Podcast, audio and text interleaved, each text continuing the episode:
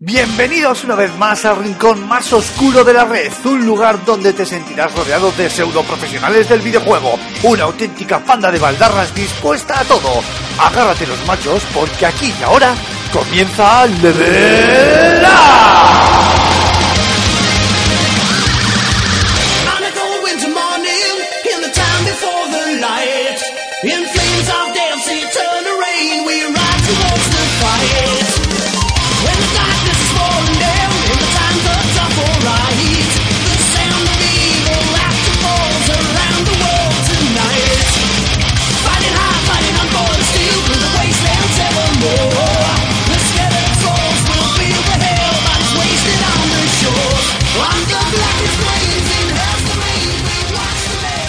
Muy buenas a todos chicos y chicas, bienvenidos a este sexto programa de Level Up, que contentos de estar otra semana más aquí con vosotros y esta, además por fin estamos ya cuatro personas, un grupito ya un poquito más consistente, aunque a mí me da la sensación de que Antonio y Raúl están enfadados porque cuando está uno no está el otro y cuando está el otro no está el uno, así que algo pasa.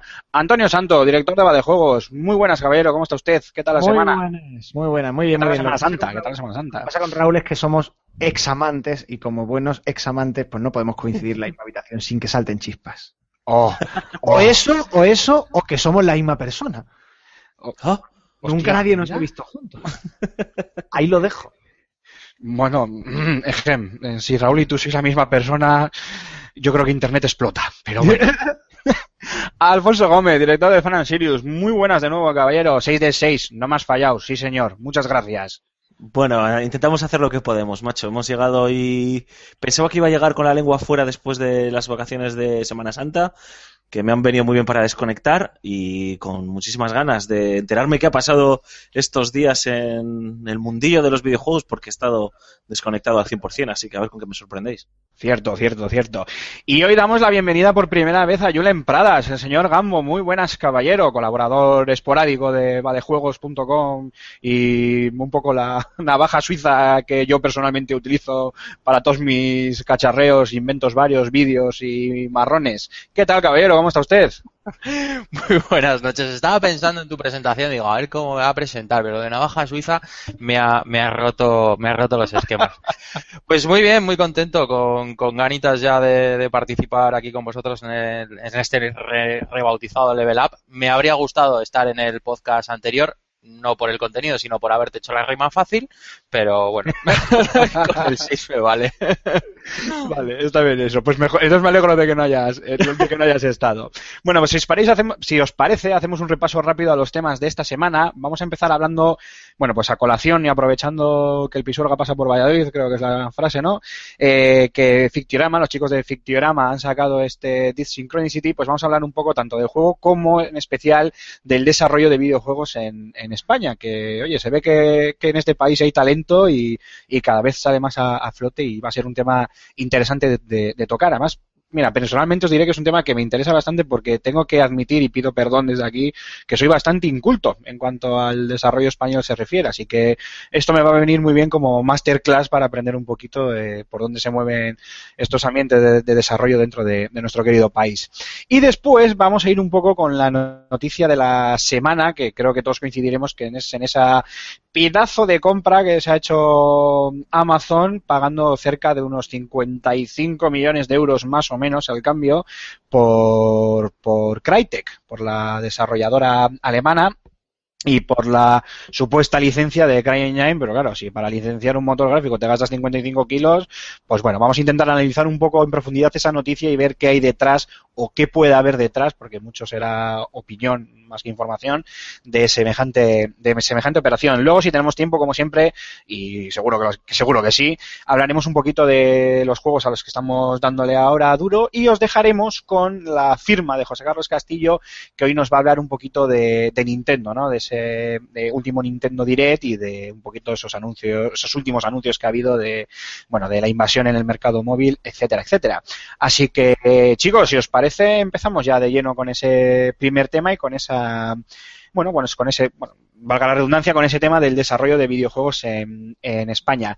Eh, yo intentaba hacer bueno, he intentado hacer. Me he hecho una mini lista y así, eh, simplemente pensando yo, sin, mirar en ningún sitio, estudios que yo conozca, obviamente hay decenas o, centenares de ellos, pero se me vienen a la cabeza, pues, la gente de Beautiful Games con Ilumbra, eh, los chicos de Deconstructi- Deconstructive, los propios Fictiorama que acaban de sacar ese Synchronicity, nuestros amigos de Delirium y sus ríos de Alice, entre otros, que obviamente hay que inventarlos.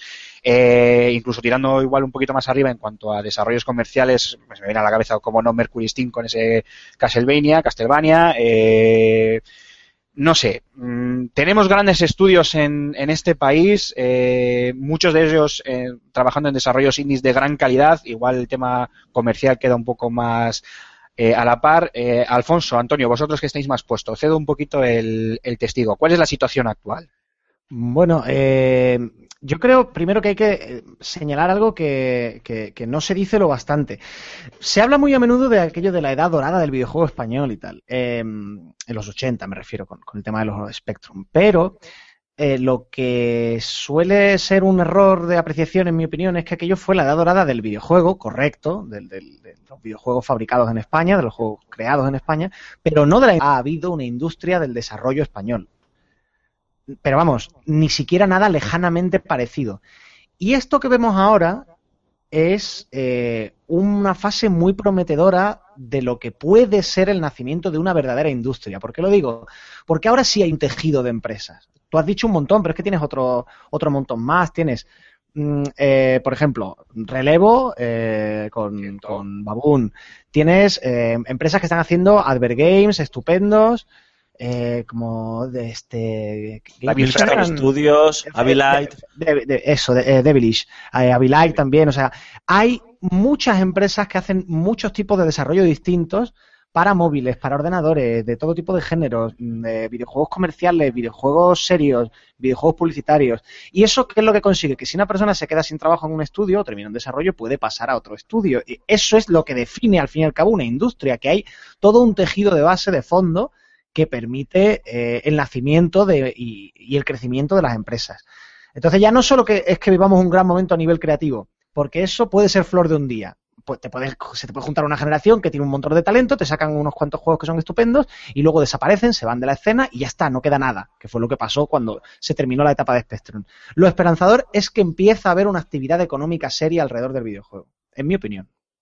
Sí, eh, bás- básicamente comparto tu, tu punto de vista, Antonio. Em, creo que estamos viviendo un, momento interesante porque em, se abre un marco de oportunidades, ¿no?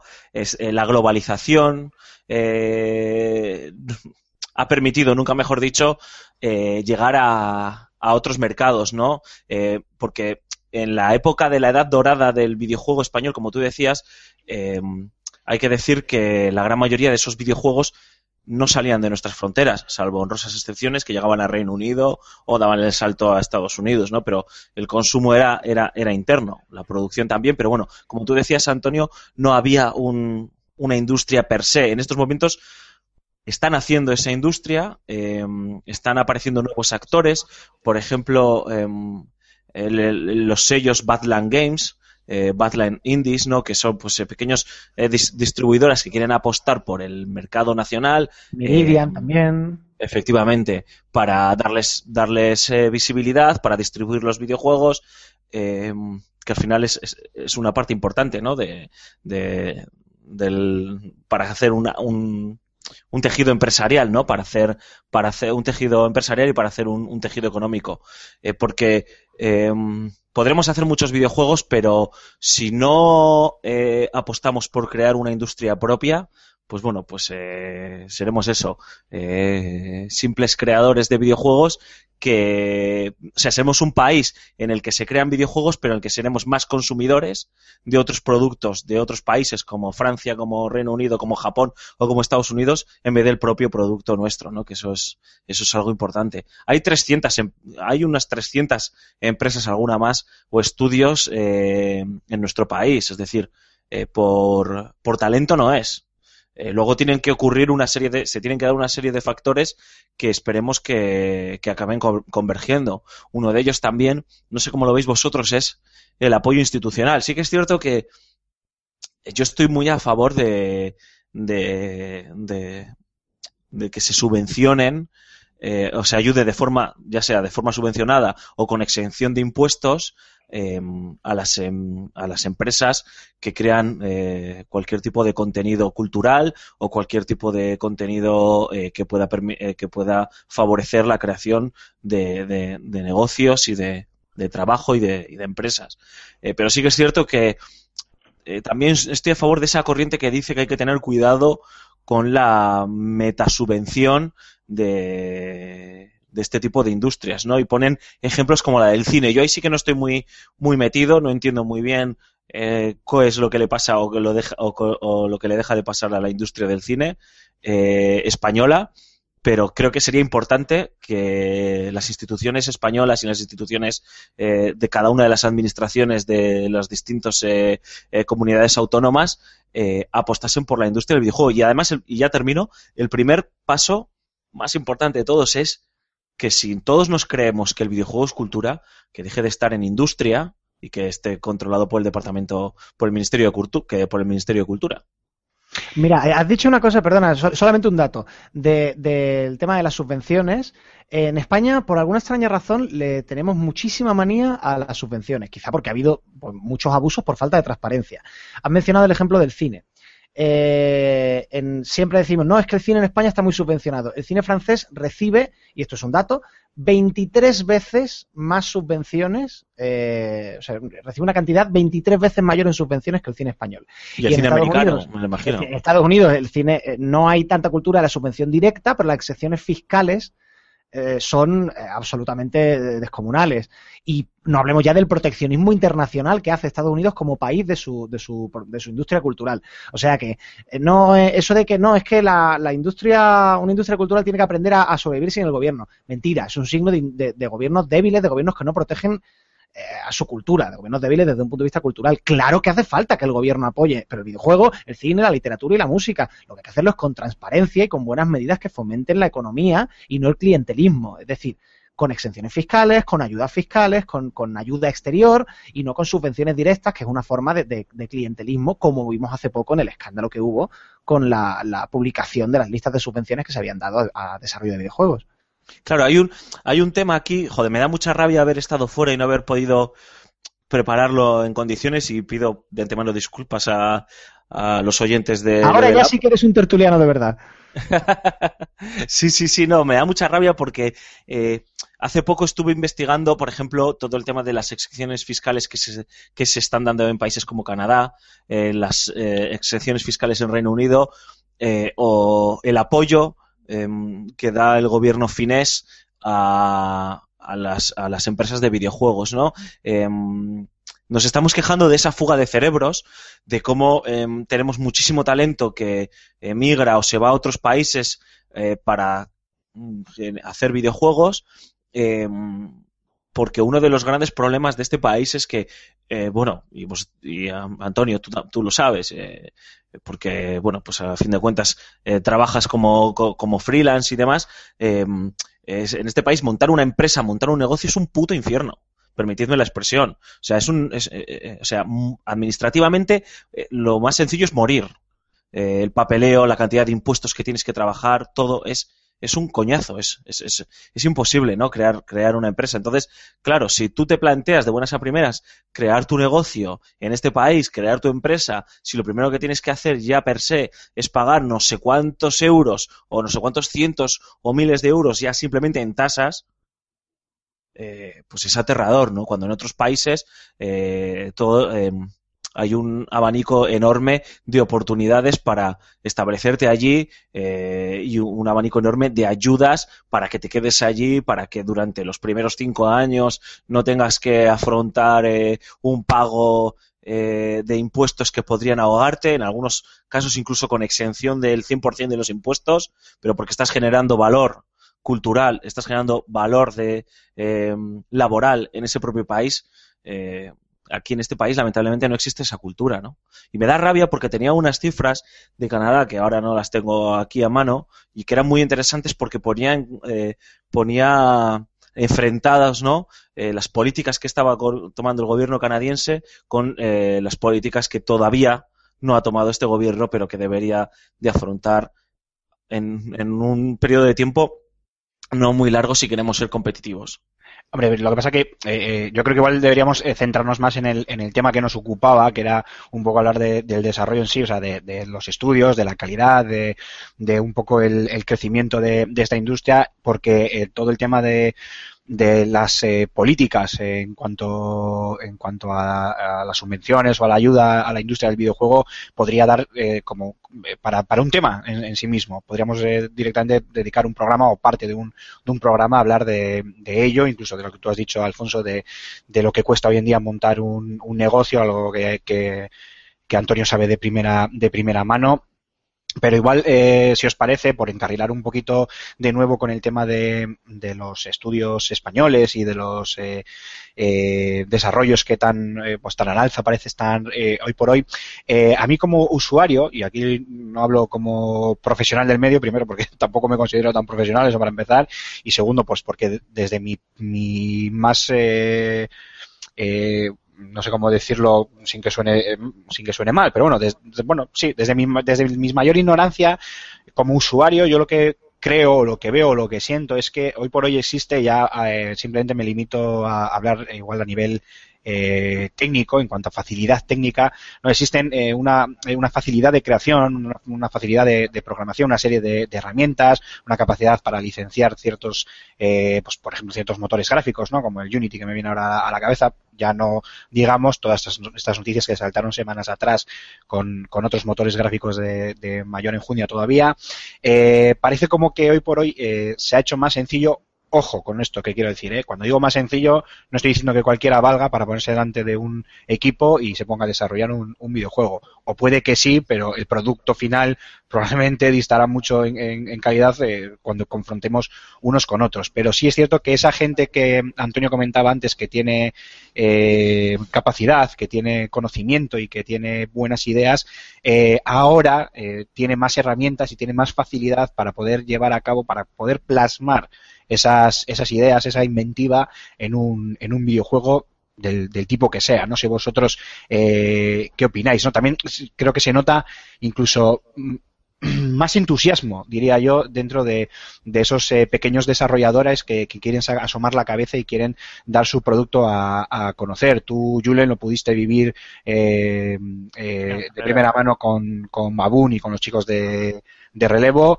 Eh, Antonio, Alfonso, a vosotros no os tengo que decir nada, lo que no hayáis vivido, vivido ya en ese sentido. Entonces, no sé qué opináis en, en, de esto que digo, ¿no? De, de si realmente ahora eh, es, existe más facilidad, mejores herramientas y, por lo tanto, eso incrementa el entusiasmo, las ganas y el, y el buen hacer de, de estos estudios.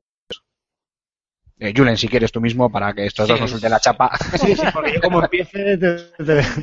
No, estoy, sí, sí, es cierto que estoy de acuerdo en, tu último comentario, en que al final eh, esos estudios o esos pequeños estudios que, van asomando la cabeza con, su ilusión, con su buen hacer, pues muchas veces se ven recompensados, como, como bien has dicho, con, el caso de, los chicos de relevo, en, el, en, cuya presentación pude estar en el, en el juego de Baboon para, para PSP Vita.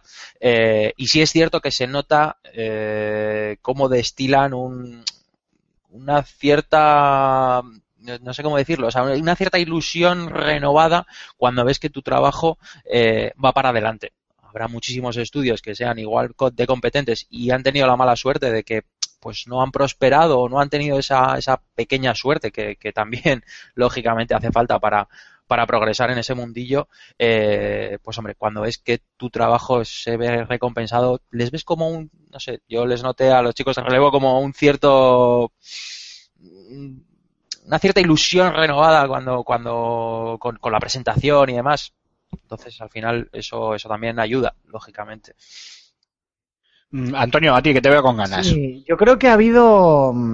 Bueno, a ver, es evidente que hay una primera clave para, para el relanzamiento este de. Bueno, el relanzamiento, no, el renacimiento, el nacimiento de la industria del videojuego independiente en todo el mundo y, por ende en la española que es la desaparición de barreras de entrada. Eh, en el momento en el que tú ya no tienes que imprimir eh, 20.000, 30.000, 40.000 juegos, los que sean, porque los puedes distribuir digitalmente, tu barrera de entrada económica para poder desarrollar es mucho más baja. ¿Por qué? Pues si tú tienes que producir físicamente los juegos, de entrada tienes que producir un mínimo, tú no puedes decir, bueno, hago 500, los vendo y luego otros 500, porque eso no funciona así. Funciona por, por pues, pues eso, por, masas más grandes. Como tú imprimes un libro por imprenta tradicional y por debajo de 5.000 o 6.000 le estás perdiendo dinero a, cada libro. Eh, no tienes que tener un almacén. Eh, no tienes que confiar en un distribuidor que se te va a llevar un porcentaje. Es decir, tu peaje para empezar a ganar dinero con el videojuego es mucho más bajo. En segundo lugar, al tener distribución digital, no solo tu peaje es más bajo, sino que tu público potencial es más grande. No, tienes que tirar solo a España o solo a Estados Unidos, tú lo publicas en inglés o los idiomas que sea, y cualquiera lo puede descargar y puede empezar a comprar. Y en tercer lugar, hay otra cosa que es un cambio psicológico que es muy importante.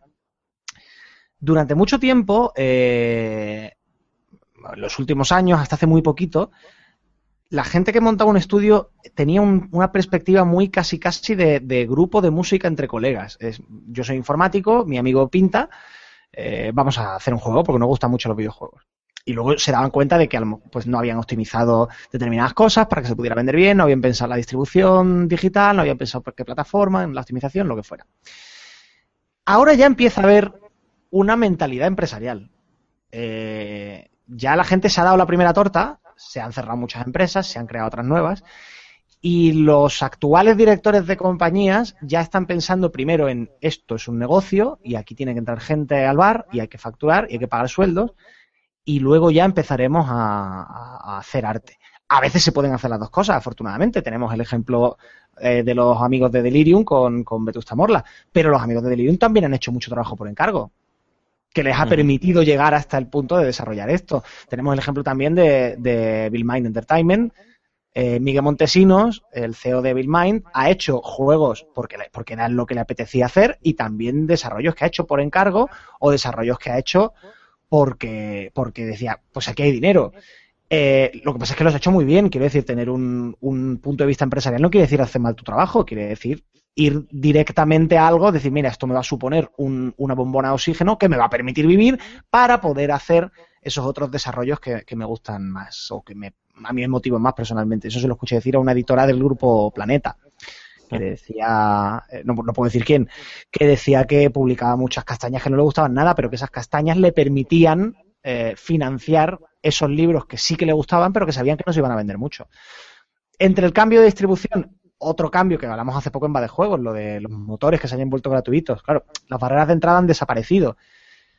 Si tienes una barrera de entrada prácticamente nula, si tienes una audiencia global a tu disposición y empiezas a tener mentalidad empresarial, pues ya lo único que te queda es desarrollar las ideas y echarle horas.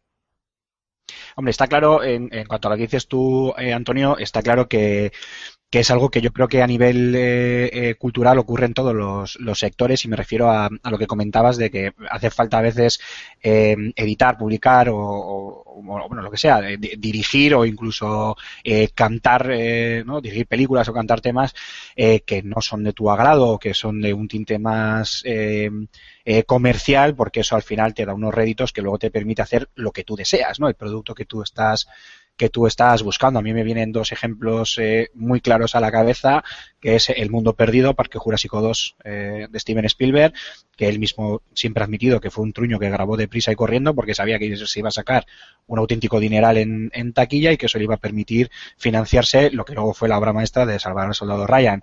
Y por poner un ejemplo en la música, un ejemplo chorra que me viene a la cabeza que, que siempre me recuerda a mi, mi expareja, el, el Sin ti no soy nada de Amaral, eh, un- una canción de, las, de, de la que ellos siempre han renegado, uno de sus títulos eh, comerciales más, más famosos y que les ha permitido precisamente pues financiar eh, o financiar en parte luego otros otros proyectos. O sea que en, eso estoy contigo, Alfonso, no sé, ¿tú qué opinas? Sí, a ver, creo que hemos que todos hemos tocado eh, todos los, los grandes temas, ¿no? Eh, en ese sentido, eh, no, no hay mucho más que aportar, sobre todo porque creo que todos compartimos el mismo punto de vista. Yo eh, me quiero quedar con, con el comentario del principio del debate o del principio de este tema de Antonio, de- de- en el que venía a decir algo así como que tenemos solo una oportunidad y vivimos en ese mundo globalizado, sin aranceles, que nos permite llegar a una, a una audiencia global que pueda disfrutar de nuestros eh, productos. Hay muchísimo talento en este país em, eh, creo que, bueno, pues que es el momento que, eh, au- aunque no es el, el centro del, del tema, ¿no? Pero yo creo que hay que aprovechar siempre todos los foros para, re- para recordarlo, ¿no? Es el momento de que empiecen a confluir eh, una serie de cuestiones, empiece a engranarse la rueda y apostemos por tener de verdad una industria seria del videojuego en este país, ¿no? Eh, una industria que va a ser pequeñita, que no va a poder competir de buenas a primeras con sus vecinos, eh, pero que con los impulsos eh, eh, necesarios por parte de la administración, yo creo que podemos llegar a, a ser, pues bueno, un, un territorio competitivo, porque está, está claro, está visto que la gran mayoría de nuestros proyectos luego eh, son, son alabados públicamente eh, tanto por crítica como por eh, como por el público, ¿no? Es decir, ni Lumbra, por poner ejemplos recientes, Sí, ni sí. Lumbra ha sido ha sido alabado fuera de nuestras fronteras. Eh, el otro día hablaba con los chicos de Delirium y nos contaban eh, las críticas positivas de usuarios y de y de prensa sobre los ríos de, de Alice. Un proyecto que ese sí que es muy, en, el, un- en un sentido muy fan service, por así decirlo, aunque es cierto que tiene, bueno, ese componente personal de, de Arturo Monedero, ¿no? El director creativo de Delirium y esa vinculación que, que, tiene él con las letras de Vetusta Morla, pero que es un proyecto que es cierto que se puede disfrutar sin conocer ninguno de los temas de Vetusta Morla, pero que va muy dirigido al fan de- del grupo pues que fuera de nuestras fronteras en, en, en regiones como, como regiones asiáticas, como países asiáticos, se entendía perfectamente y se puede disfrutar, ¿no? Randas Monday, que comentábamos fuera del fuera de micro, ¿no? Eh, también ha tenido una bastante buena acogida fuera de nuestras fronteras. Es decir, creo que hay talento, ¿no? Creo que, que sabemos hacer las cosas muy bien y que deberíamos quitarnos también ese complejo de eh, que como somos españoles, pues parece que, que lo que hacemos siempre es un poquito peor de lo que hacen los franceses, lo que hacen los británicos o japoneses o, No, lo que pasa es que nos llevan mucho tiempo de ventaja. Es que es eso, que, que esto ha sido un erial durante décadas. Un erial, aquí no había nada, nada. Ahora de repente ha surgido un pequeño Star System, digamos, eh, propio. Digo pequeño porque no son muchos, pero claro que hay gente con muchísimo talento. O sea, habéis, habéis mencionado Neil Umbra, Kevin Cerdá, Arturo Monedero, Miguel Montesino, Josué Monchan como diseñador narrativo, que no, por no, no tanto en el lado del, del desarrollo, John Cortázar de relevo, Hmm. Uf, eh, Dani Stage Clear, que, que ha estado en, en Electronic Arts, gente que tenemos fuera, como, como un chico español, no me acuerdo ahora del nombre, que está en, en el equipo que hizo el Expeditions, en, creo que son, están en Finlandia o en Suecia, no me acuerdo muy bien, el país en nórdicos. Eh, o sea, hay, hay gente con un talento extraordinario, por supuesto que sí.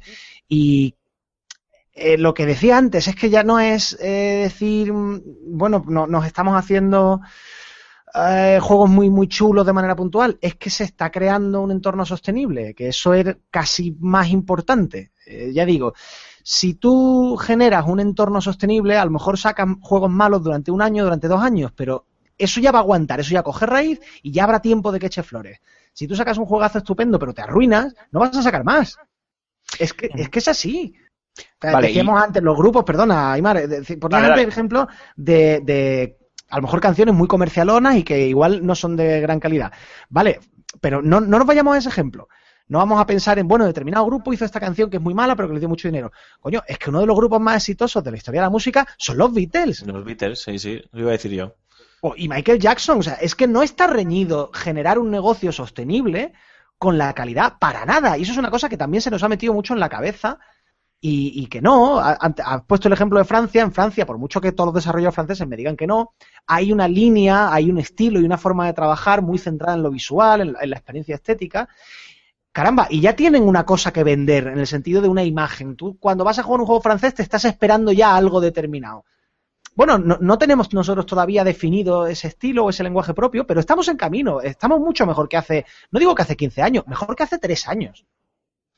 Bueno, pues me vais a permitir, eh, quiero que, cerremos este, este tema con, con algo un poco eh, centrado en las bases del desarrollo de, de videojuegos. Y es que si cada vez hay más eh, estudios, si cada vez hay más calidad, si cada vez eh, más proyectos salen a la luz y, además repito, ¿no? Cada vez con, con mayor eh, calidad o con mayor eh, éxito, tanto a nivel eh, nacional como, como internacional. También significa que se está haciendo un buen trabajo a la hora de formar a esos profesionales. Entonces, mi pregunta es muy directa. Eh, ¿Cómo está hoy por hoy la, la formación en cuanto al desarrollo de videojuegos en, en España? Y lo pregunto desde el punto de vista literal, o sea, si realmente existe una oferta mm, eh, ecuánime y adecuada a lo que a lo que debe ser eh, esta industria y luego también intentar separar un poco la, paja del heno, ¿no? Eh, eh, toda esta gente aprovecha Tegui que de repente te saca cursos de debajo de, la manga y que bueno pues que muchas veces son saca cuartos más que otra cosa. Entonces mi pregunta es esa, ¿no? ¿Cómo está ahora mismo es la educación a nivel de desarrollo de, de videojuegos? Y bueno, no, eso, directamente eso, ¿no? ¿Cómo está esa, esa educación? No sé, igual, eh, tanto Alfonso como Antonio, vosotros probablemente tengáis más, más conocimientos de lo que Julen o yo podamos, podamos saber. No sé qué, qué opináis al respecto.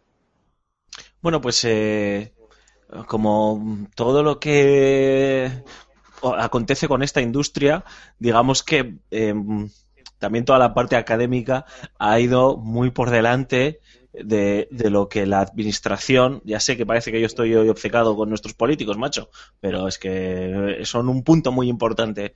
Tú de- naciste en obcecado, este- no te Sí, efectivamente, en este debate, ¿no? De lo que la administración supo ver en su momento, ¿no? Y tenemos una oferta más que interesante. Yo creo que no hace falta que nos pongamos aquí a, a nombrar a eh, todos los cursos que hay, pero bueno, tenemos en Madrid UTAD, eh, que está, bueno, pues eh, formada por eh, auténticos veteranos de, como decía Antonio, esa época dorada, edad dorada del videojuego español, pero también gente que, bueno, que está tocando el videojuego hoy día y que está trabajando el videojuego hoy día. Eh, incluso, pues, eh, eh, gente de Ilion Studios, ¿no? Que, que son, por ejemplo, los que han hecho la película Planet 51 o la reciente Mortadelo y Filemón contra Jimmy el Cachondo, que ha ganado varios Goyas. Eh, gente de un talento incuestionable. Tenemos también eh, una serie de, bueno, en ESNE también hay grados sobre videojuegos, producción de videojuegos y sobre, bueno, las distintas eh, ramas eh, a las que abarca el videojuego. Hay másteres que yo ahí ya me pierdo con toda la oferta de máster. Antonio ahí a lo mejor nos puede iluminar un poco, específicos también eh, sobre videojuego. Y luego, bueno, en el País Vasco tenemos el eh, que hace cuatro años o cinco años aterrizó eh, DigiPen aquí, la Universidad Americana, que sí que es cierto que es un título americano, pero que eh, no tiene, digamos, esa homologación, entre comillas, europea, pero todo el mundo sabemos y es sabido que cualquier persona que demuestre que, que es un graduado de, de DigiPen, pues eh, va a tener trabajo en cualquier eh, estudio de videojuegos a nivel mundial o, o- bueno, o va a poder montarse su propio estudio ¿no? y, y estar perfectamente cualificado. Hay una oferta interesante, como tú decías, Aymar, en- como en todos lados, eh, se descubre rápidamente a aquellos que están vendiendo humo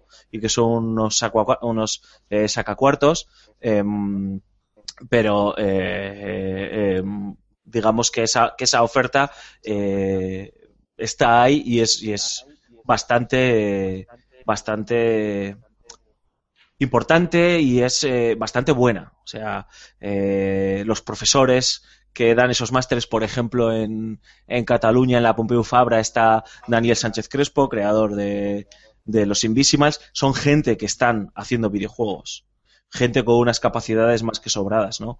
Y que, bueno, que vienen a demostrar que es importante formarse en esta industria, ¿no? Es una industria que eh, durante muchos años ha vivido de la propia autogestión y de la propia autoformación, porque por desgracia no existían eh, ningún tipo de eh, eh, titulación que te permitiese decir que te permitiese formarte como creador de videojuegos, es decir, mucha gente venía de o ser eh, ingeniero en algún ingeniero informático o en alguna rama que pudiese estar más o menos relacionada o en ser o, o porque fuese artista o porque fuese en su caso eh, eh, eh, economista o lo que sea que le permitiese montar una empresa y como decía Antonio con ese concepto en los primeros en los primeros años estos primeros años de grupo de música no tú que sabes tocar el bajo pues tú eres el bajista. Tú que sabes tocar el, el piano pues eres el pianista no entonces pues bueno en ese en ese sentido la verdad es que como decía la oferta la oferta es bastante amplia y bastante bastante variada. Lo que no sé es, Antonio, si nos puede iluminar también, porque está también metido en el mundo académico y conoce gente, entonces pues a lo mejor también nos puede eh, arrojar un poco de luz. Bueno, lo puedo, aparte de las que ya has mencionado, de los grados eh, específicos de UTA, de la, de la Universidad Rey Juan Carlos y de, y de DigiPen, eh, lo que hay a nivel de máster principalmente es que las grandes universidades, todas o casi todas, tienen ya su máster propio en algún tema de desarrollo de videojuegos. Eh, la Complutense me consta que tiene porque he dado clase allí. Eh, de- he dado algún taller de, de prensa y relaciones públicas. Eh, y en Barcelona también hay, también hay Sí. en Navarra. O sea, hay, hay, hay bastantes máster. Lo que pasa es que son ya para, para, pues eso, como webmaster, para personas que vengan licenciadas con un trasfondo concreto. Que decir, tú te metes en un máster de desarrollo de videojuegos viniendo de estudiar filología y no te vas a enterar de nada. Eh, luego ya el tema del nivel, pues es irregular en el sentido de que hay ahora mismo bastantes máster que están hechos al albur de que está de moda, eh, pero luego ves en el profesorado que no hay gente con, experiencia real en la industria del video. Ahora mismo no te puedo decir ninguno, no- porque no, no he estado personalmente en ninguno para comprobarlo, pero sí me han hablado de, de alguno que otro que el profesorado pues eran profesores de informática, o profesores de marketing o profesores de lo que fuera, pero sin experiencia directa en la industria del videojuego. Que yo personalmente creo que ahí le- les estaría faltando una, una patita. Entonces, bueno, si alguien que nos esté escuchando se está planteando entrar en un máster, pues lo tiene muy fácil, que coja el, eh, la, lista de profesores y lo busque en Google. Una vez que vea su trasfondo, mi consejo es que si no tienen experiencia en la industria del videojuego, que se busquen otro máster. Francamente. Sí, está claro. Pero bueno, lo que decíamos antes, ¿eh? luego, sobre todo en el nivel de, en el apartado de grados, sí que es cierto, y en algunos másteres también. Yo creo que lo importante cuando estás, eh, cuando, sobre todo para la gente que esté pensando en formarse en esta industria, además de buscar eh, una universidad que te quede cerca, que que sea accesible a tu a poder adquisitivo, lo importante también es investigar quiénes son los profesores de las distintas materias y conocer su currículum, ¿no? Eh, si, si- si siguen haciendo videojuegos o hicieron videojuegos hace 20 años y ahora hace 20 años que no tocan un, un juego, ¿no? Es, es importante saber, bueno, que no tocan un juego, ¿no? Que no han hecho nada relacionado con los videojuegos, ¿no? Entonces, en ese sentido es, es interesante averiguar y hay bastante nivel, ¿eh? O sea, conozco profesores que trabajan en UTAD con un nivel enorme, profesores que trabajan en, en DigiPen con un nivel alucinante y con un currículum que es para, para vamos, para que se te caiga la, la mandíbula al suelo. Y luego ejemplos que hemos puesto de másteres, ¿no? Como el de la Pompeu Fabra con Sánchez Crespo, creador de Invisimals, que creo que, bueno, que Claro, poca broma. Mira, otro que no hemos mencionado antes como, como, como un auténtico crack, es, es- o sea, Daniel Claro. es Sabéis que un nos gigante. Sabéis que todo aquel al que no hayamos nombrado nos, nos va a caer colleja. Sí, pues siempre se te queda gente, es inevitable. Pues eso, ahora has dicho Dani Sánchez Crespo, eh, eh, lo has mencionado tú de Constructing al principio y yo no he dicho nada al respecto. Y además sabéis que Constructing Watch me encantó y, que soy, soy muy fan del, del estudio. Hay muchísima gente. Es que si te paras a pensar, casi tendrías que ir ciudad por ciudad para que no se te olvide nadie. Bueno, pues chicos, yo creo que eh, con esto podríamos dar finiquitado ya el, primer tema. Eh, no sé si queréis, eh, eh, es indiferente, Julen, Antonio, Alfonso, eh, dar, hacer alguna pequeña conclusión y si no, nos vamos a un pequeño descanso musical y seguimos con el siguiente tema. Así que, salvo que queráis añadir algo, que si alguien se está planteando empezar a crear videojuegos, no es el mejor, la mejor situación que uno podría desear, pero sí es la mejor que ha habido hasta ahora, con lo cual que se tire para adelante. Bueno, a la, a la piscina, aunque no haya agua. Claro que sí. bueno, chicos, pues nada, lo vamos a dejar aquí. Vamos a hacer un pequeño descanso, nos vamos con un poco de, musiquita y volvemos con ese segundo tema y ese, ese es- extraño y caro movimiento de Amazon comprando por un pastizal eh, a Crytek o, bueno, comprando o licenciando su motor gráfico o, o sabe Dios qué es lo que, lo que esconde detrás de este, este acuerdo. Volvemos ahora mismo, no os mováis.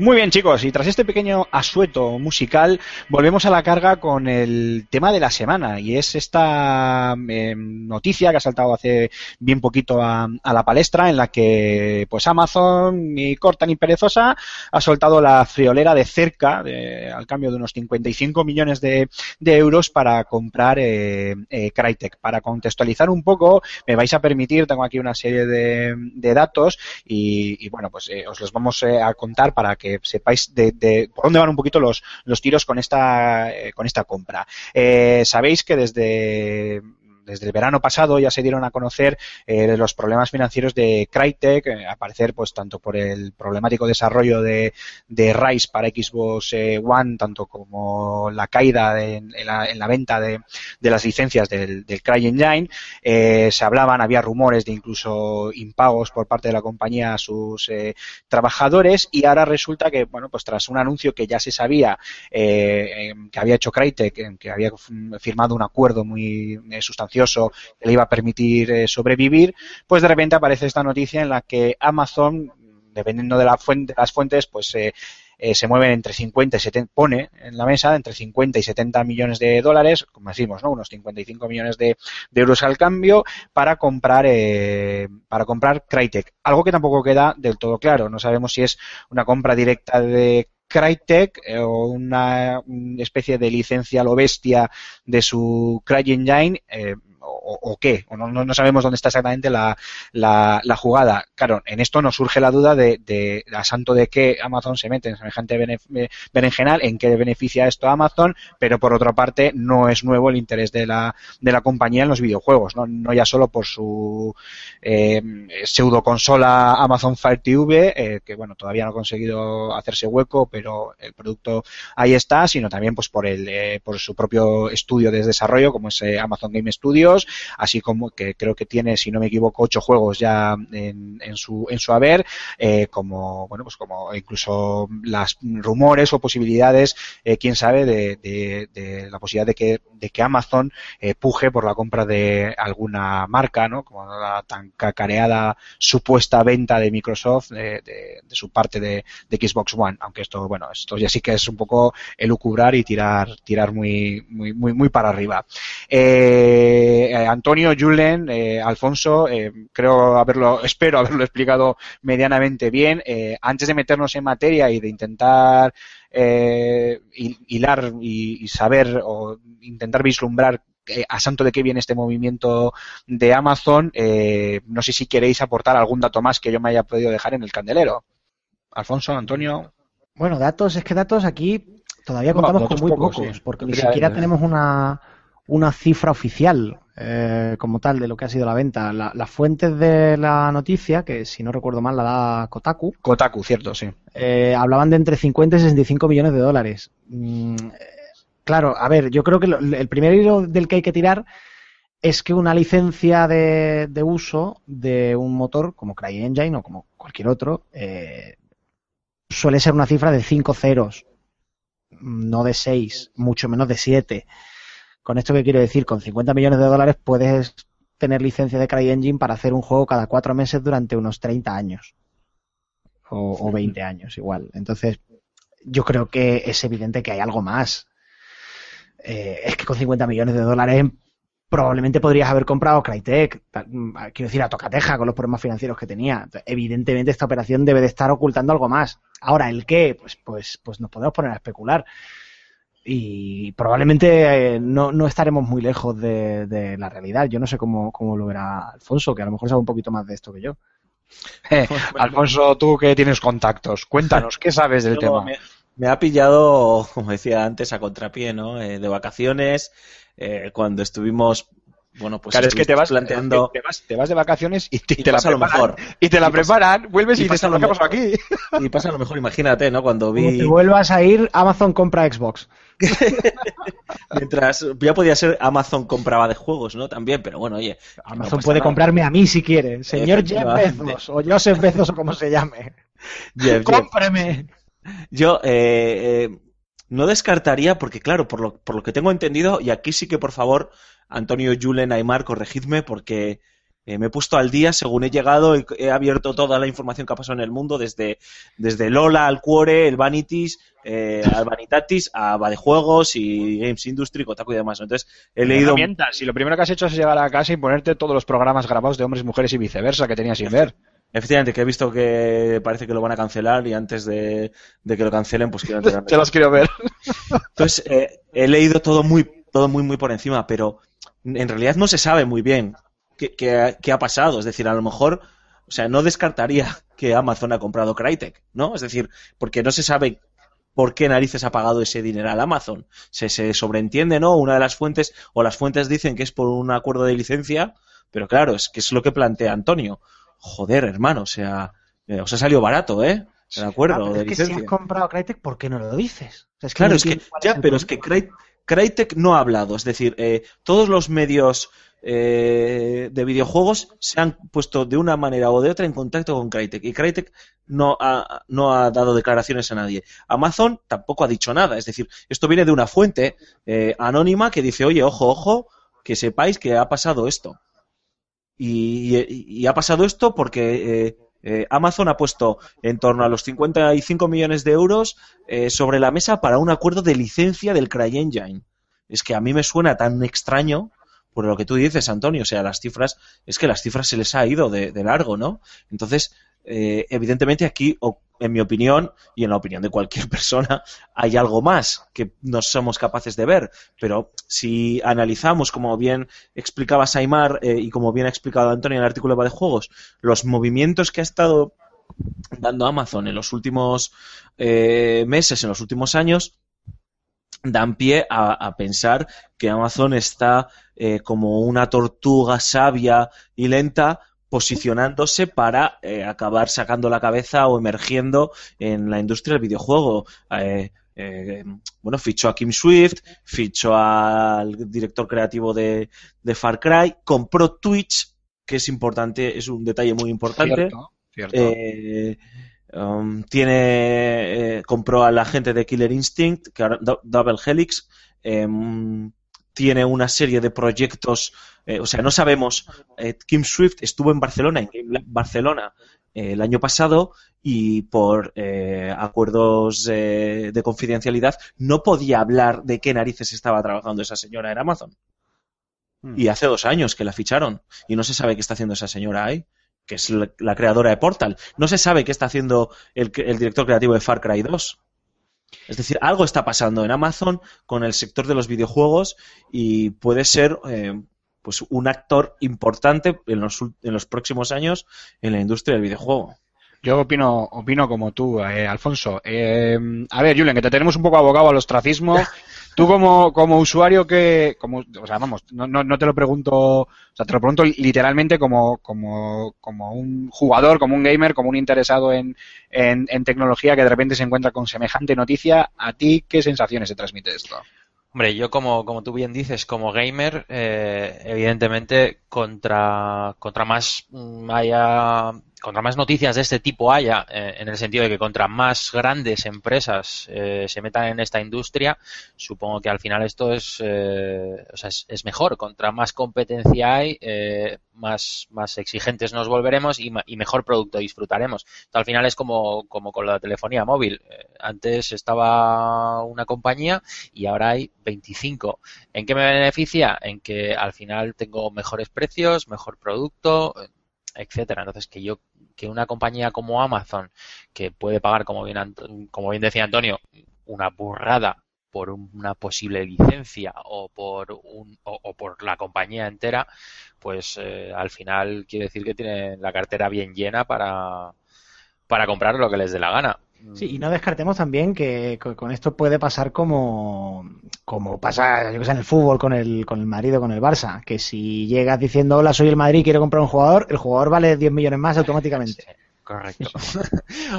También, pu- puestos a pensar, eh, se me ocurre que bueno, Amazon no quería poner mini drones de estos para, para llevar los pedidos. Igual nos va a desarrollar un videojuego en el que nosotros manejemos al dron desde la central hasta nuestra propia casa para traernos el paquetito. Yo qué sé. pues, Y te pues, ahorras el 5%, ¿no? Si te lo, si te lo Pero- pilotas tú mismo. Eso es. Y Pero completas bien los checkpoints y demás, pues oye, te va, vas consiguiendo descuentos. Entonces. Podríamos hacer un poco de, de- entre comillas, de detectives de decir, vale, a ver, ¿qué hay en Crytek? No ya que valga 50 millones, que Amazon le pueda interesar. Porque, a ver, eh, quiero decir, CryEngine tal y como está, ahora mismo Amazon no le vale para nada. Oficialmente Amazon no está haciendo desarrollo más que para sus plataformas.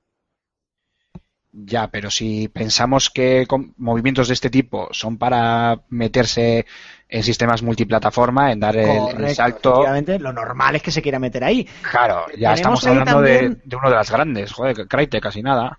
Tenemos ahí también, o sea, yo de entrada creo, si, si de verdad va de CryEngine, no es para licenciar CryEngine, sino para comprar el, el derecho a modificarlo. Efectivamente. Y a mandar a partir de ahora, en el sentido de decir, no, vale, no hemos comprado la compañía, pero ahora somos accionistas, o ahora, bueno, accionistas han especificado que no eran, pero bueno, que tengan poder de decisión sobre el proceso de desarrollo del propio motor. O sea, que digan, vale, me lo vas a hacer el traje a medida. Para mí. Claro. O sea, se han, se han comprado un sastre de videojuegos. Correcto, exactamente. Y en segundo lugar, oye, eh, tampoco descartemos del todo que de repente veamos a Amazon entrar con consola propia en la siguiente generación o comprar una que ya existe. Sí, si, sí, se ha si, si se ha comprado el sastre, le falta comprar el traje. Sabemos, A ver, a- no es de ahora, que, que Microsoft, si le llegan con dinero para vender Xbox, la venden. Además, además hay un detalle importante. Amazon, en, mm, en capítulos anteriores de Level Up, hablábamos de cómo veíamos, cómo veíamos eh, la Anteriormente. industria del vídeo. de- efectivamente, veíamos cómo, cómo eh, íbamos o entendíamos que iba a ser la industria del videojuego en la próxima generación, ¿no? En los próximos años. Y todos damos por hecho, luego nos daremos un ostión, porque eso nos pasa por hacer de Michael Packer, eh, pero eh, todos vemos el juego en la nube, el juego en streaming eh, y demás, ¿no? Como, como, Como- live, los, ¿no? los set, los set-top box, como decía Antonio, ¿no? En el que tú te lo compras, lo enchufas a tu televisión y como si tuvieses el Canal Plus o el Gol Televisión y demás, ¿no? Pues con videojuegos. Y es que Amazon tiene ese know-how. Amazon tiene ese conocimiento. O sea, eh, es la tienda más grande de este país. Está acostumbrado a trabajar con ese tipo de tecnologías. eh, tiene una de las bases de datos más potentes después de Facebook probablemente del planeta Tierra. Y, y tiene sentido, ¿no? Que esté haciendo este tipo de movimientos para eh, ayudar al cambio en la industria del videojuego. Eh, A lo mejor es un a actor. imaginar- vamos a imaginar que, porque de repente se me ocurre que no es ninguna tontería, que a lo mejor lo que quieran eh, con CryEngine no es decir, venga, vas a desarrollarme un motor cada vez más potente o cada- en el sentido de que cada vez sea más espectacular o cada vez tenga más polígonos, sino que hayan llegado con la pasta para decir, vale, CryEngine ya se ve muy bien, ahora optimízamelo para juego en la nube. Claro, sí, sería una, eh, sería una posibilidad muy, muy viable, muy lógica, de hecho. Sí, sí. La cosa que, hombre, al final es, es, es que, claro, ¿qué, qué pasa? Que nos podemos venir arriba si seguimos elucubrando sobre, sobre cuál es ese movimiento. Bueno, que al final es un poco también el, el tema del que, del que queríamos hablar, ¿no? ¿Por qué, por qué la elección de Crytek y, y, y qué, bene- qué saca de beneficio Amazon? Y efectivamente todas las ideas que estamos vertiendo, pues son muy válidas. Perdón, Alfonso, dime. Sí, que on- a- el ejemplo que ha puesto Antonio, OnLive, que creo que esta semana o la semana pasada cerró también. No Eso sé, todo Bueno, la compró y la todo me ha pillado de vacaciones, tío. Y estoy ahí perderme el día. OnLive testeaba sus servidores con los juegos de Crytek, los Crysis, ¿no? Para ver que en la nube ese tipo de potencia gráfica eh, funcionase bien, no se resintiese y, bueno, pues eh, se mostrase en todo su esplendor, ¿no? Entonces, que no tendría ningún... O sea, no, es descabellado que Amazon haya dicho yo voy a- a licenciar el motor gráfico más tocho que hay en el mercado porque además, como bien dice Antonio en el, en el, en, en su texto, Está muy bien, ya no me estoy citando a mí mismo, me cita Alfonso.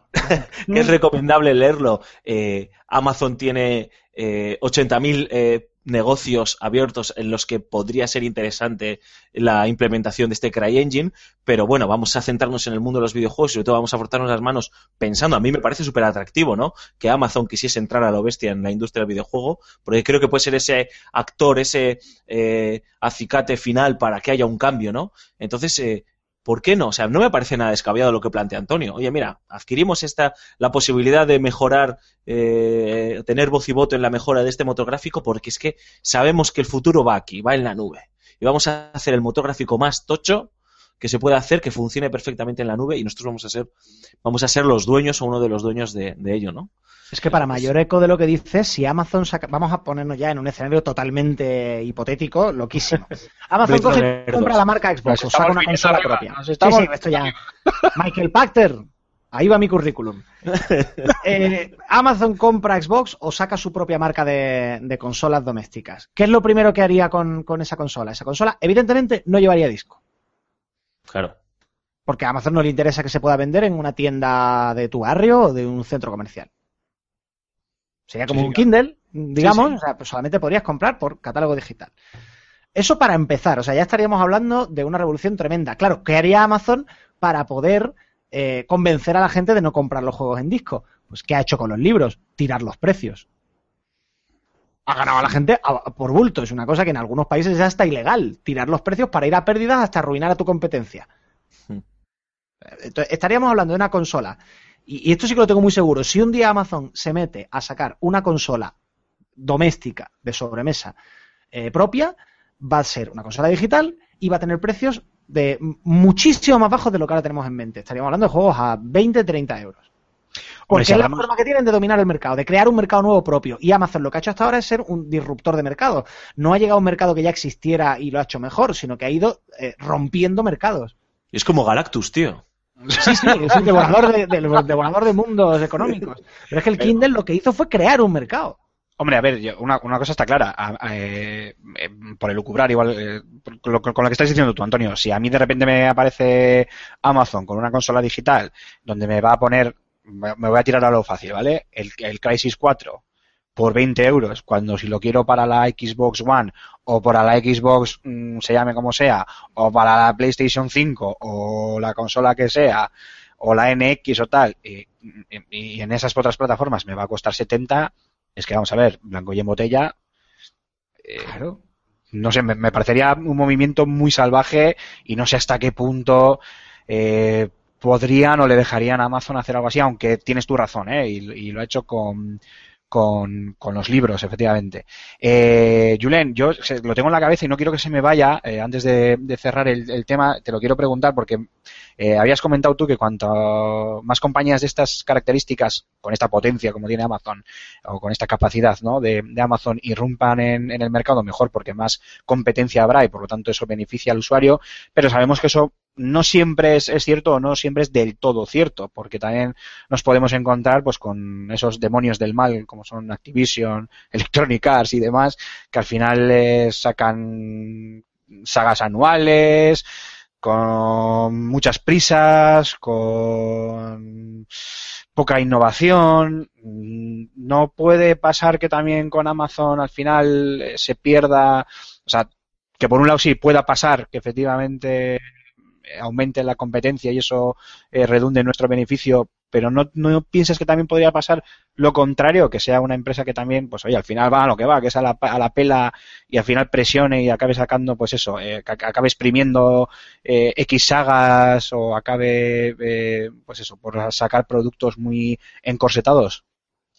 Hombre, sí, al final puede, puede mm, influir en el, en el descenso de la calidad del producto, pero yo un poco haciendo un, un pupurrí de lo, de lo que habéis dicho, en el sentido de que eh, Amazon pueda convertir el, futuro del videojuego en, en un Kindle, eh, también va un poco también con lo que tú dices. Si yo, eh, por comprarme un juego en formato físico, voy a pagar 70 euros y por comprar y por ahorrarme ese formato físico comprándomelo en la tienda de Amazon me va a costar eh, un 15, un 20, un 25% menos, pues eh, a, mismo producto, ¿vale? Eh, pues evidentemente elegiré esa opción.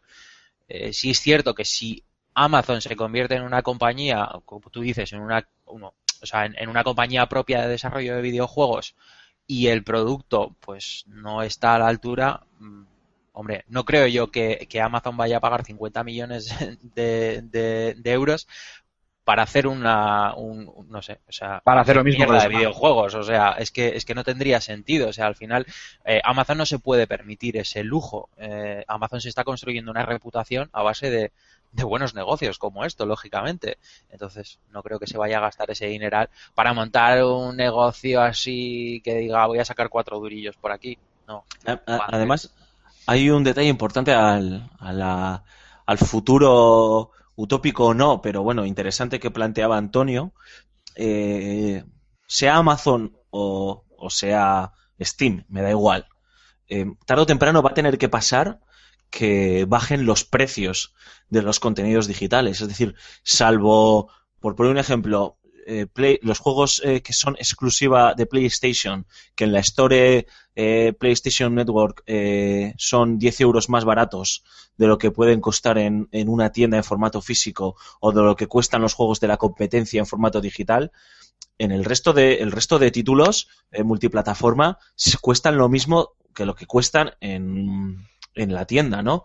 En formato físico. Y salvo en Steam, que se ven cosas, eh, eh, rebajas continuas y las propias compañías, no sé por qué tienen interiorizado eh, pues el ajustar los precios en algunos casos, ¿eh? Activision, te estoy mirando a ti, eh, tienen interiorizado el ajuste de los precios en, en este bazar digital, tarde o temprano va a tener que llegar un actor que cambie las reglas. O sea, no te estoy diciendo que hagas dumping y que, y que destroces eh, eh, la industria, porque probablemente, como tú decías, Aymar, no le van a dejar. Es decir, se va a crear un lobby tan fuerte que, que lucharían contra, No o intentarían luchar contra ello, ¿no? No Pero- Yo, me veo- yo, yo lo estoy viendo, ¿eh? No, Drones no de se puede, no se puede, no se puede. No, no Drones de legal. Activision y Electronic Arts peleándose con los drones de Amazon ahí en el cielo, No, las en bombardeadas. cuenta que hay leyes antimonopolio y anticártel en Estados Unidos y la Unión Europea que impedirían una gran unión comercial para, para vamos, de hecho no, no, no se pudo hacer con Steam y evidentemente no hizo maldita la gracia.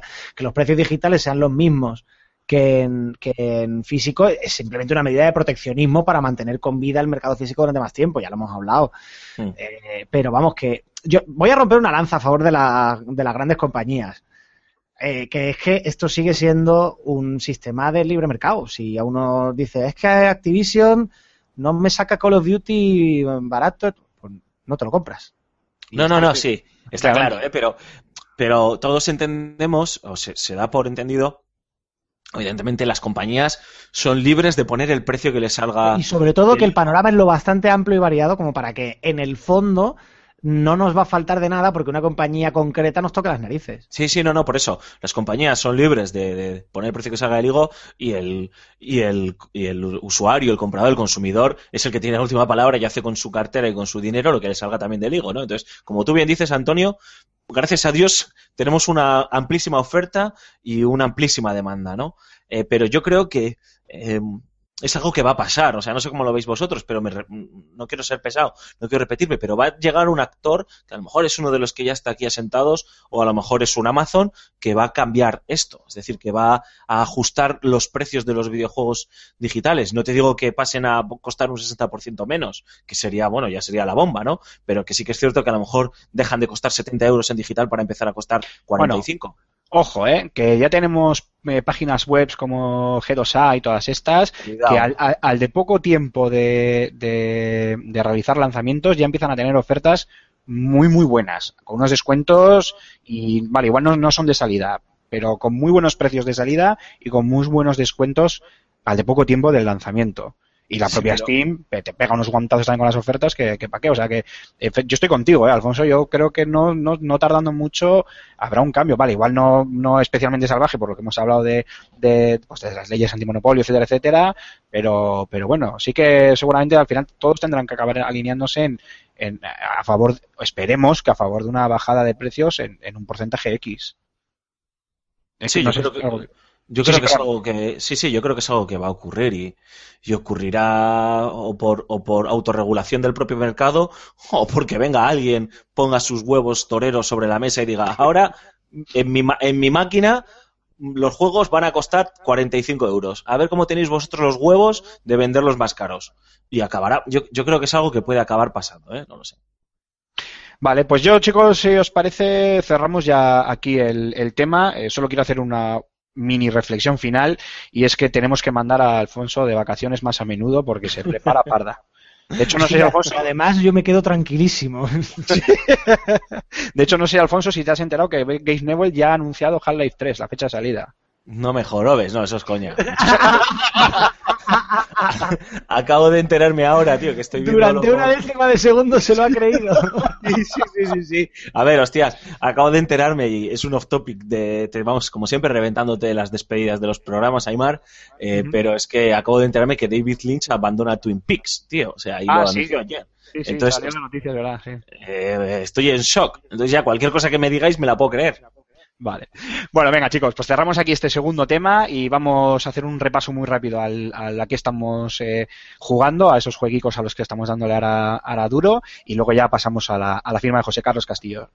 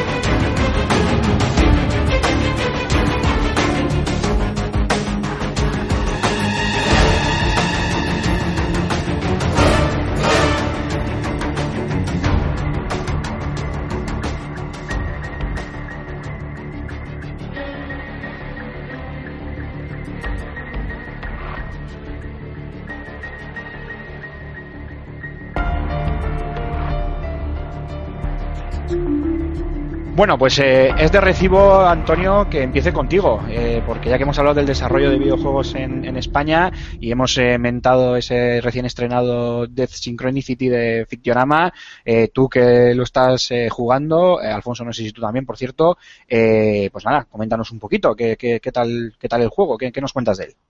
Bueno, yo de hecho lo- acabo de terminar, me ha gustado mucho. eh, es un juego que, bueno, tiene limitaciones técnicas evidentes, no, no vamos a centrar mucho en eso. Es un juego hecho por cuatro, por cuatro chavales, como hemos dicho antes.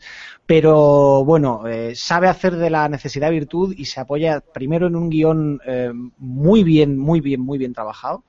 Un mundo muy bien creado, muy interesante, sin ninguna concesión a, bueno, a- digamos a la galería o a la esperanza, en el sentido de que no, no pretende mm, hacernos sentir bien en ningún momento, es consecuente con su historia y, con, y te va llevando a donde, a donde te tiene que llevar la, la historia y con una propuesta estética también muy interesante. Cada detallito, cada pequeño detallito del juego está ahí por algo. Y los personajes están hechos con líneas muy duras porque reflejan también personalidades llenas de aristas y de, durezas en un mundo pues, terrible y brutal. La gama de colores, de, de tierra, de color gris, de, de- con pequeñas manchas de rojo, también expresa perfectamente ese mundo sucio y polvoriento, un poco de western.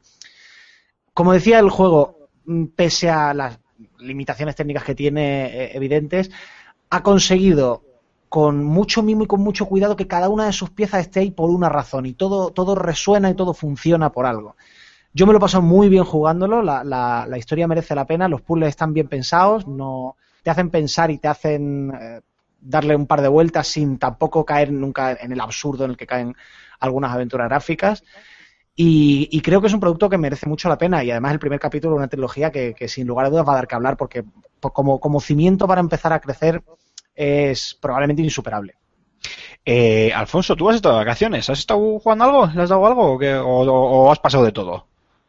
Eh, bueno, eh, he tenido un, par de días en los que, más que jugar algo, he empezado a planificarme porque ahora llega el lanzamiento más importante de este de esta primera parte del año, que es The Witcher 3.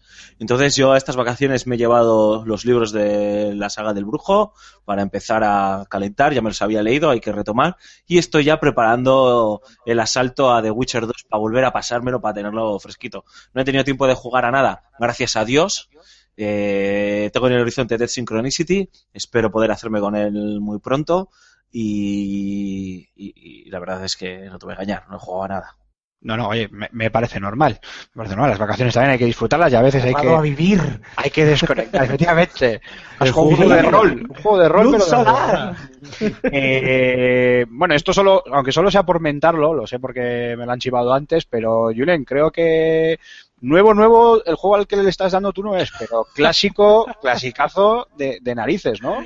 Qué guarro. No, oye, a ver, lo digo porque es un juegazo, entonces, Sí, coño, sí, sí, sí, sí. dilo Lo, tengo desde, lo tengo desde hace tiempo, es el Last of Us y, y en su día no, o sea, no lo llegué a acabar y lo he, lo he retomado, entonces sí, esta vez sí que mm, me lo quiero, me lo quiero terminar y la verdad que lo estoy disfrutando. Aparte del, del Battlefield Hardline, que, que me ha gustado mucho tu crítica, esa desmilitarización de la saga y, y muy así rollo Miami Vice, me, me está gustando mucho. Pero al juego que me encantaría jugar ciertamente es a un Wedding Planner porque eh, preparando, o sea, mi- todo mi, mi tiempo ahora mismo se, se dedica en, en planificar una boda, así que es todo lo que me lleva. Que tampoco Planner. estoy jugando, estoy jugando mucho, la verdad. Está bien eso. Bueno, pues nada, esto lo voy a, me vais a permitir que lo cierre yo con el, eh, con el Raid, el, el juego de, de Milestone, de Mil- Milestone, Milestone, Milestone. Vamos, los chicos del, del World Rally Car, eh, auténticos expertos en estos. de- Aprenda inglés con Bogan. eh, eh, perdón, lo que decía, los chicos de, de- de la saga World Rally Car y, y, bueno, auténticos expertos en estos de, en esto del motor. Si bien es cierto que el juego eh, a nivel jugable, valga la redundancia, pues tampoco es que sea nada del otro mundo, incluso a nivel técnico, bueno, pues eh, tiene un pase, pero tampoco eh, va a marcar un hito. Eh, es verdad que para los amantes del, del mundo de las dos ruedas es una puñetera auténtica enciclopedia jugable, es una pasada. De hecho, lo mejor que tiene a nivel técnico es el diseño de las, de las motocicletas, vamos, de, largo, y, y los, la, bueno, la multitud de, de, de motos que puedes seleccionar y toda la información que te dan eh, sobre ellas. Yo creo que era un, que es un juego hombre, que sin ser perfecto, pues igual sí que era necesario, ¿no? Para llenar ese hueco, porque vale, si en dos ruedas, pues siempre a todos nos viene a la cabeza MotoGP y luego igual si echamos un poquito más atrás, pues Superbikes y, y algún otro título, pero un, para que me entendáis y salvando mucho las distancias, ¿vale? Un Forza Horizon o un eh, Gran Turismo de motos no hay y aunque eh, eh, Milestone está lejos de, de conseguir algo así con este ride, bueno, pues por lo menos es un un trabajo loable, pues, sobre todo eso, ¿no? Muy centrado en, en los amantes de dos ruedas y en breve espero poder ofreceros pues tanto un gameplay del, del título como su correspondiente review para que os deleitéis con ella o no, o directamente me deis, eh, me zumbéis el mango porque no os gusta lo que, lo que os digo. Eh, nada, chicos, si os parece, cerramos aquí esta sección de, de aquí estamos jugando, jugando. Y nos vamos con otro poquito de música para dar paso a la, a la firma de José Carlos Castillo. Así que nada, no os mováis que volvemos ahora mismo.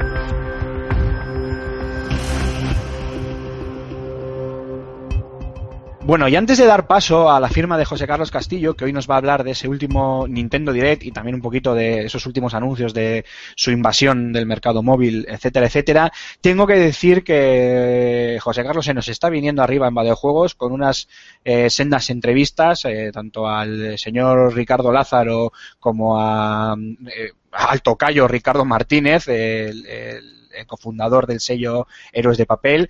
Eh, os recomiendo fervientemente que os paséis por Juegos y le echéis un vistazo, si no lo habéis hecho ya, a esas entrevistas porque merecen mucho la, pena y sin enrollarme más, directamente os dejamos con, esa firma de José Carlos Castillo hablándonos de Nintendo Direct. Perdón. Mientras unos echaban las manos a la cabeza, otros aplaudían el que Nintendo por fin se atreviese con el mercado que tantos usuarios estaba arrebatándole.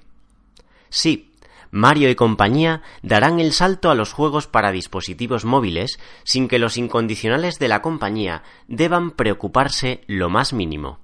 Eso promete al menos su presidente, Satoru Iwata, quien no tardó en confirmar el desarrollo de una nueva consola bajo el nombre en clave de Project NX.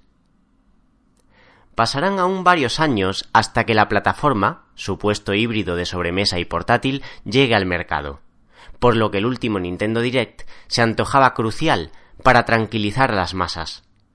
Puede que no atisbásemos ese Star Fox Horizon que se rumorea a manos de Platinum Games, pero sí que topamos con anuncios de peso, como el lanzamiento de Project 05 en Occidente, Donkey Kong 64 a través de la consola virtual o Box Boy, lo nuevo de HAL Laboratory para Nintendo 3DS.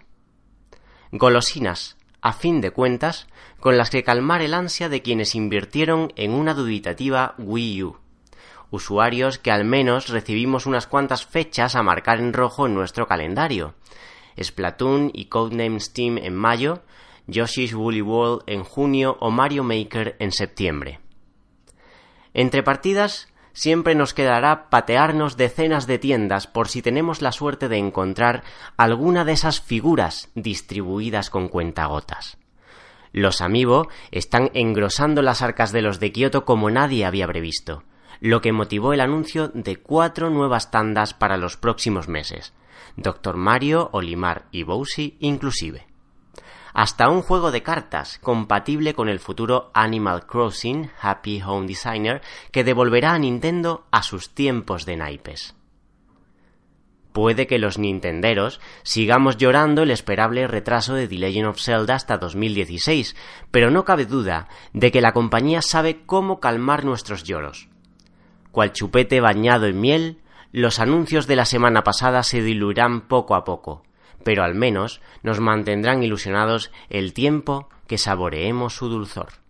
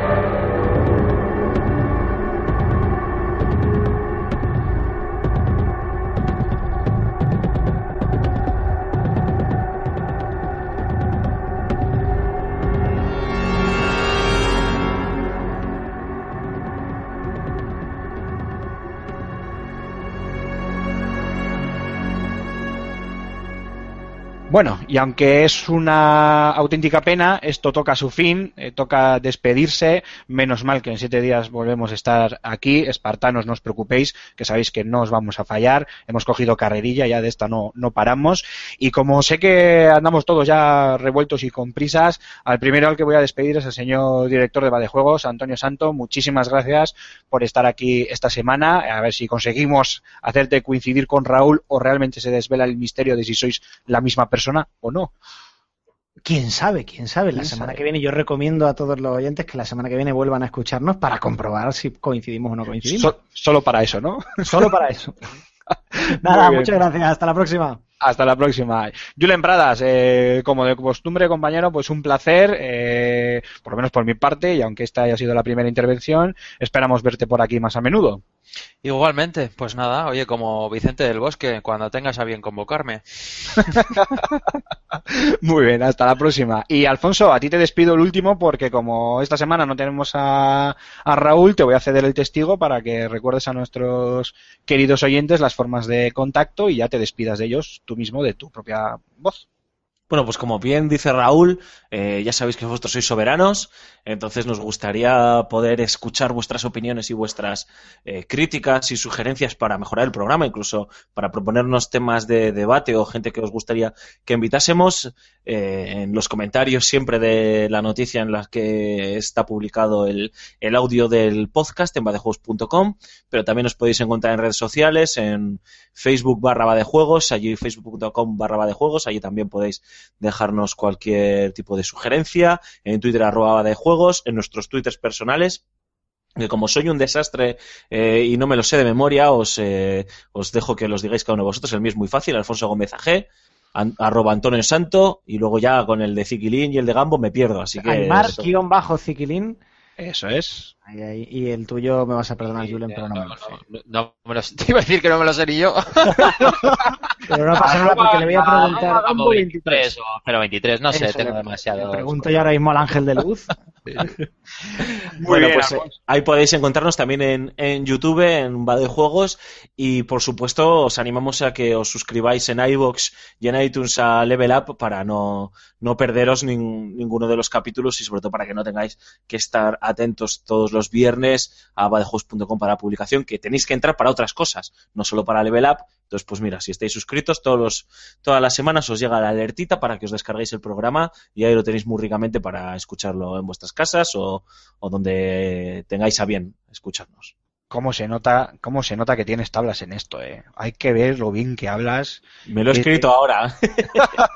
Bueno, yo a lo, a lo que acabas de, de- a todo lo que acabas de decir, Alfonso, lo único que quiero añadir para nuestros oyentes es que si también quieren mandarnos eh, algún audio, eh, que lo pueden hacer, que nos, que nos lo manden y nosotros eh, lo ponemos aquí en el programa y lo comentamos, siempre y cuando, hombre, el audio sea eh, repro- reproducible.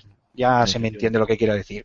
Y por mi parte nada más, chicos, despedirme, emplazaros a la semana que viene. Espero que, que disfrutéis estos siete días, que seáis muy felices, que juguéis a muchos videojuegos y bajo ningún concepto podéis perderos el programa de, de la semana que viene, que lo haremos con todo el gusto y con todo el cariño por y para vosotros. Así que nada, hasta dentro de siete días. Adiós.